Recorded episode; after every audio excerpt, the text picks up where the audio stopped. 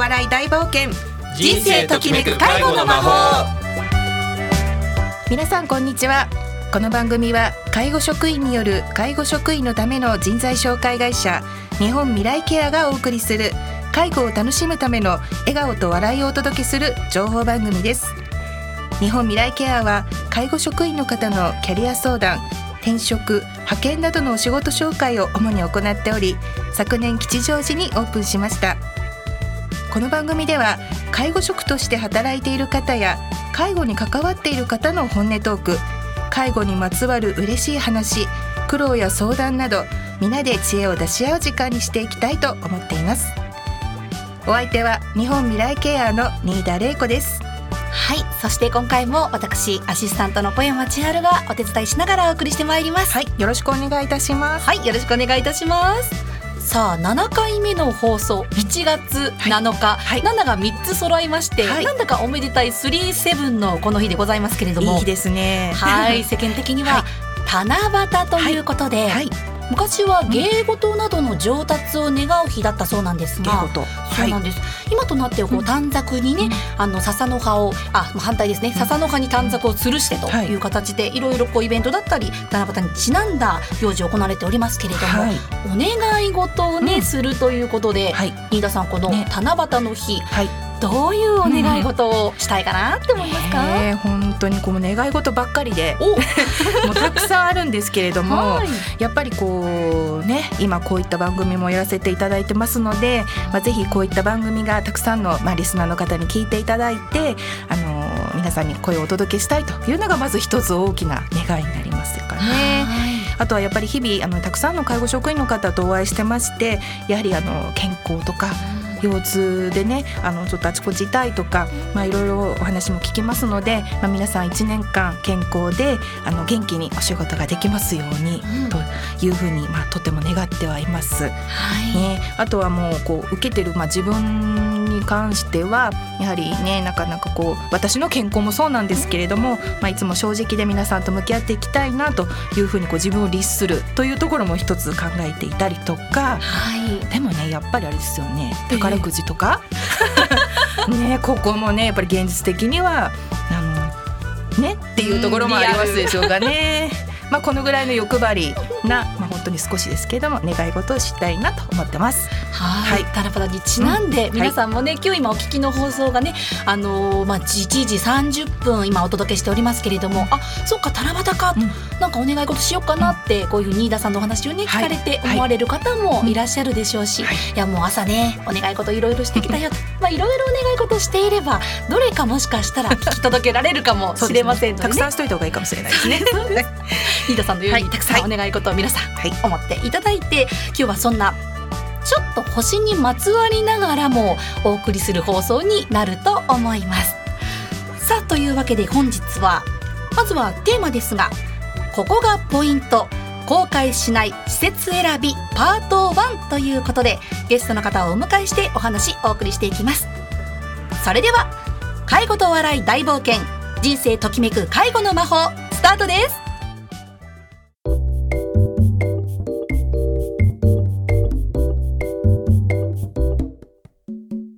改めまして日本未来ケアの新田玲子と申します。アシスタントの小山千春です。本日のゲストは前回に引き続きケアマネージャーの五郎さん。そして今回はカウンセラーとして働いていらっしゃる光さんをお迎えしています。このお二人をお迎えして今回はここがポイント。公開しない施設選びパート1をお送りしていきます。はい光さんなんですけれども、はい、まあ、今日あの初めてゲストでお越しいただいたんですが、まあ、現在心理カウンセラーとして実はあの活動をされていらっしゃるんですけれどももう一つの顔として、はい、あ有料老人ホーム、まあ、介護施設の方でも、えー、スタッフさんとして勤務もしていただいてる本当にとても、あの大活躍のスタッフさんなんですよね。はい、実はですね前回の放送の時にスタジオの見学に来ていただいておりまして、ポッドキャストの記事の方では最後お写真ねお顔だだけ載っていたんですが今回初めてご登場ということになりましてお声をね聞けるということでいろいろお話を伺っていきたいと思います、はい、ではひかりさんよろしくお願いします、はい。はい、よろしくお願いいたします。はい。改めましてひかりと申します。はい。あの先ほどあの新田さんの方からご紹介いただきましてで私はあの普段あのまあ今は有料老人ホームで介護のお仕事をしながら、うん、あの心理カウンセリングのお仕事を、はい、あの空いた時間にちょっとあのやらせていただいて、はい、今は両立しながらやっています。はい、介護スタッフさんとしても働きながら、はい、心理カウンセラーとしても働かれているということで、はい、なかなかこう今聞いただけでも違うジャンルのお仕事を両立されていらっしゃるのかなと思いますが、すねはい、なかなか大変だったりとかはしませんか？えー、そうですね。すごくあのそういうふうに皆さんおっしゃっていただいて、あのね全然違うお仕事なんですよね。やっぱり介護のお仕事と心理カウンセリングのお仕事って本当に違う仕事なんですけれどもあの実はですねすごくあの2つのお仕事って共通しているところがありまして、はい。あのまあね、両方ともこう人に関わるお仕事ではあるんですけれども、うん、のなんでしょうね私ずっとこうやってきてなんか、えー、人のこととか、まあ、自分のことを整えるお仕事だなっていうのがなんとなくこう感じたんですね。ですごくこう人を整えたりとかあの自分を整えるっていうのが私はすごく大好きでで、はい、あの介護の仕事も結構人なんでしょうねこうその方の環境を整えるですとか、うん、あのそうですね心を整えるとか、なんかね認知症であのとても落ち着かない方、うん、とかをこう自分が対応することでその方がこうちょっと落ち着いていただけたりとか、まあ、整っていくその方がっていうのがすごく大好きなんですよね。はい、で、うん、あの心理カウンセリングのお仕事もなんかこうなんだろうクライアントさんをこうすごく悩んで、ね、来ていらっしゃる方を整えて差し上げることができたというのはやっぱり私はすごく嬉しくってで、はいあの楽しくやらせていただいてます。なるほど、はい、今までいろんなこう介護スタッフの方がゲストに来ていただきましたけれども、はい、新たな要素として心理カウンセラーということなんですが、具体的にはどういった方法でというか皆様にお伝えされたりカウンセリングってされていらっしゃるんですか、はい、はい、そうですね。あの私は、まあ、心理カウンセリングとはあの言ってはいるんですけれども、まあ、分かりやすくっていうところで、はい、あのただあのやっている、まあ、ツールはですねあの一つは西洋先生術っていう、まあ、一般的によく知られてる、まあ、星占いですかね、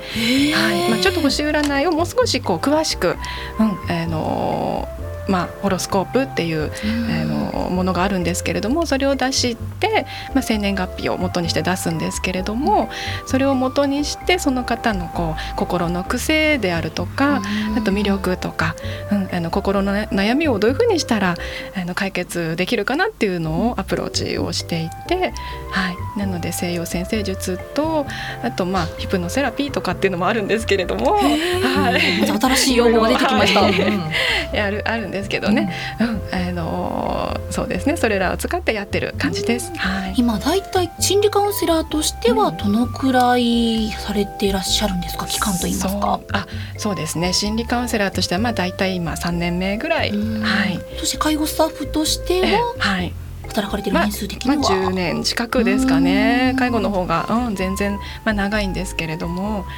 そうですね。本当にある日突然というか、うん、スピリチュアルの方に、はい、はい、あの興味が湧いて、うん、あのね心理カウンセリングの方に今はいるんですけどね。うん、今日は最後にその心理カウンセラーとしても活躍されているひかりさんからの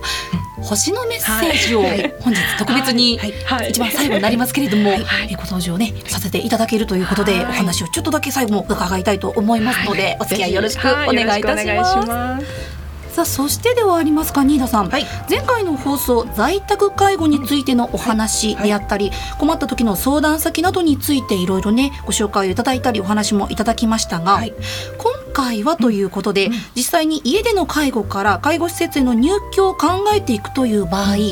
一体際どういう施設があって、はい、どこを見て選んでいけばいいのか、はい、その施設にどういった特徴があるのか、ここをちょっとお話をね、はい、お伺いしていきたいと思っております。はい、はい、ね、まあいろいろこう施設ってたくさんあるんですけれども、うん、実際名前はねちょっと聞いたことあるんだけどもどんなのかわかんないなっていうお声は結構聞きますので、まあそのあたりを、あの五郎さんの方からもね、今日はあのお話をお伺いしたいなと思っています。はい五郎さんちなみにこの施設いろんな施設があるとは思いますが、はい、主にどういった種類というかお名前の施設があるんでしょうか、はい、そうですね、はい、あの名前だけは聞いたことあるかもしれないですけれども、まあ、よく省略して特養なんて言われたりとか、うえー、あとはそうです代表的なところだと有料老人ホームとか、左高住っていうのは聞いたことあります。ね。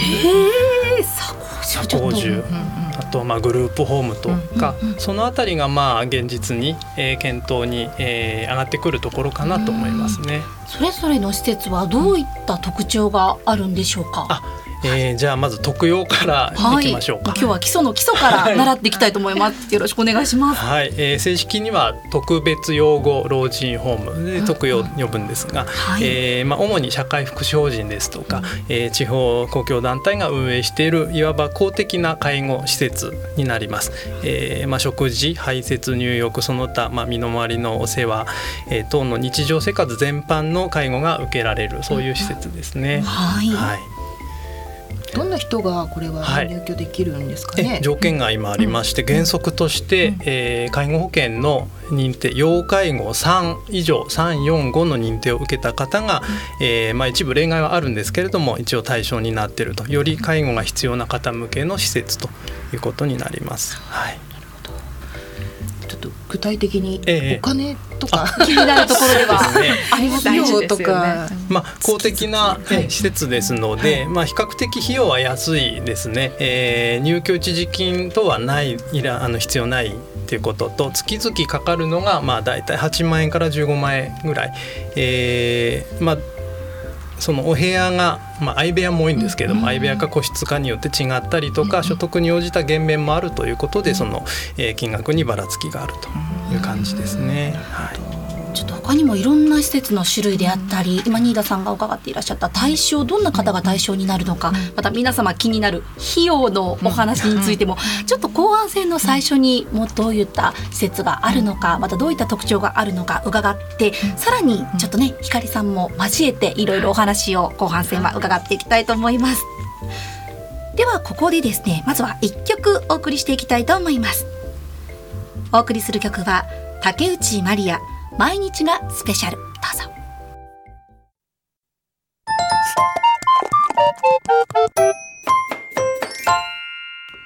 介護とお笑い大冒険。人生ときめく介護の魔法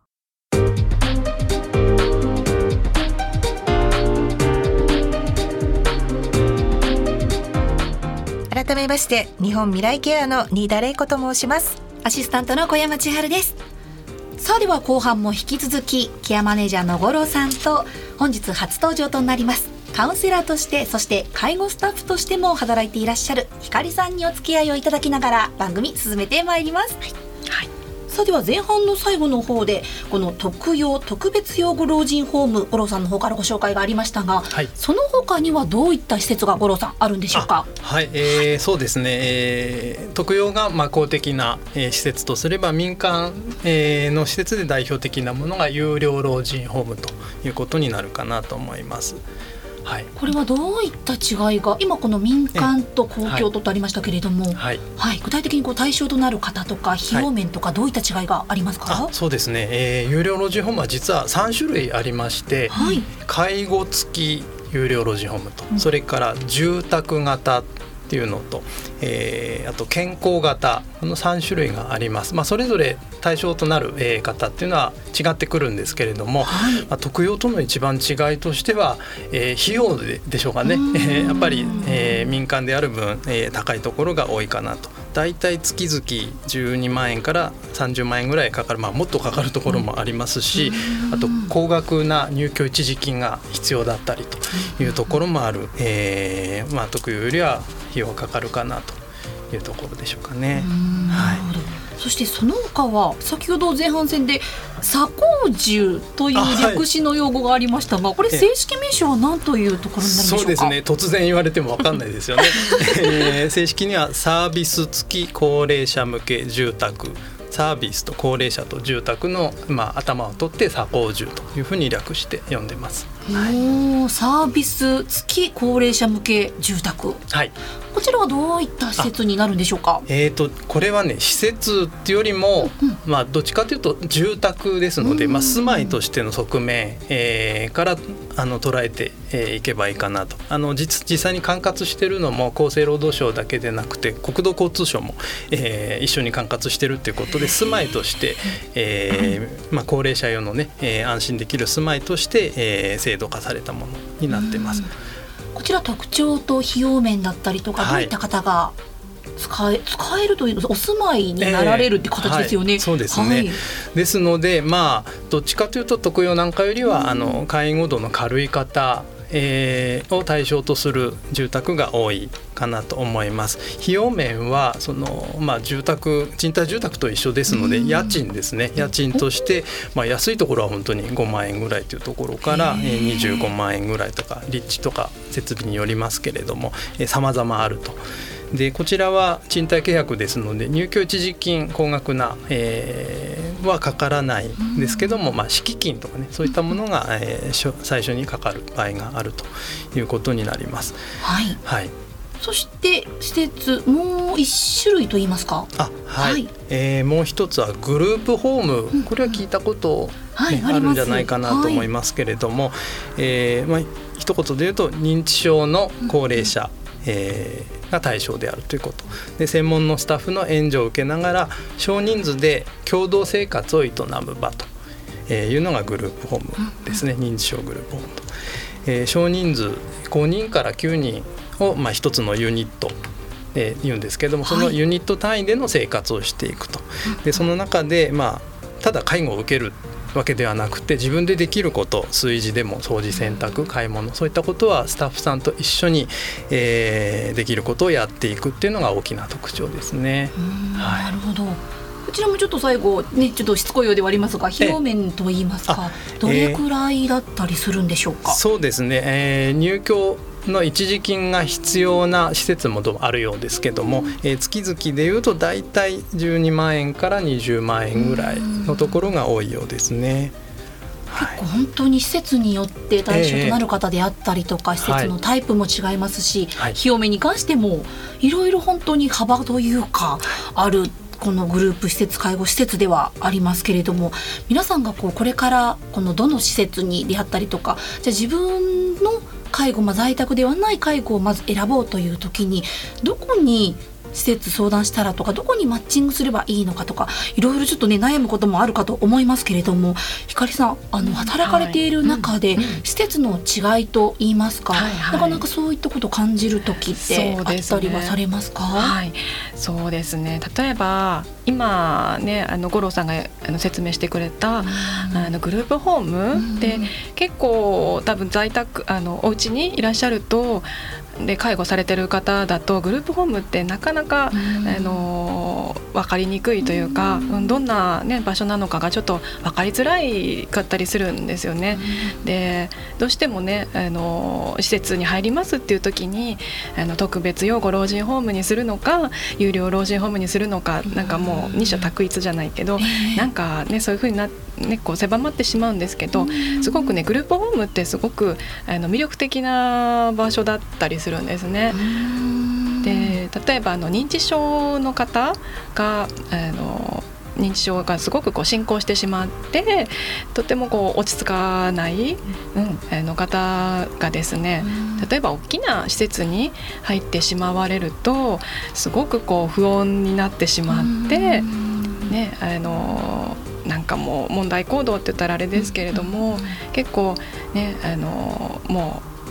気持ちが落ち着かないっていうことがすごく多々あるんですね。で大きな、ね、施設で特養とか有料とかで働いてるとあの、ね、そういう認知症の方があの入ってこられた時に、ね、どうして、ね、こういう方こそグループホームに行って、ね、あの家庭的な雰囲気であの生活していただいた方がきっとその方にとってはすごく幸せなあの、ね、楽しい老後になるっていうケースが結構あるんですよね。結構こうおそらく入居を考えていらっしゃる皆様とかご家族の皆様からすると一、はい、人にちゃんと、ね、介護のスタッフさん一人ついてくれる施設の方が手が行き届くんじゃないかなって、ね、思いがちですけれども、ねそね、それだけではなくてやっぱりグループで皆さんいらっしゃるからこそのいい部分っていうのも多くあるわけですね。すねはい、一緒に本当にねあのお料理をしたりお掃除をしたりっていう本当第二の家庭みたいな感じで、ね、あのすごくアットホームなんですよね。なので、ね、ぜひねあの認知症で結構ねこう動いてしまって落ち着かないんですっていう場合はですねぜひちょっとねグループホームとか検討されると、うん、すごくいいんじゃないかなって思いますね。今日はですね、はい、この特別養護老人ホームそして有料老人ホームサービス付き高齢者向け住宅さらに今ひかりさんからもご紹介もありましたグループホームについて教えていただきましたけれどもより良いマッチングのためにどういった施設を選んだらいいのか五郎さん。やはり最終的に相談したいなとか、はいえ。ー、どなたかに話を聞いてほしいなどの施設を選んだらいいのかお勧めしてほしいなという場合であったりとか、はい、どういったところにやはり相談であったり持ちかけていったらいいんでしょうか、えー、そうですね。あの今日お話した他にもたくさんの種類がありますのであの選択肢が多い分選ぶの大変だと思います。今あの情報は多いですのでねインターネットとか雑誌で自分で調べるっていうのも一つですけれども、えー、一つはその市区町村の窓口、うん、あと前にお話した地域包括支援センターこの辺は地域の、えー、施設のことを教えていただくのには非常に、えー、心強いところかなと。それからまあもしケアマネージャーさん担当していただいてるんであればケアマネさんに相談してみるというのも一つですしあとはまあ有料老人ホーム等に関しては民間の紹介センター、え相談センターっていうのも無料で利用できたりもします。まあ、ただそういうところで情報をね、えー、得たとしても最終的にはやっぱり入居するご本人に合ってるかどうかっていうのは見学して、えー、実際に確かめる直接、えー、感じてみるっていうのが大事かなというふうに思います。実際に自分が気になっている施設があればまずはインターネットなどでホームページね、はい、されている時も多いですから、はい、見学をされていらっしゃるところだったりとかいけるなっていうところがあればぜひご自身の足でね、はい、赴いていただければというところですね。はい、所さんありがとうございます。はい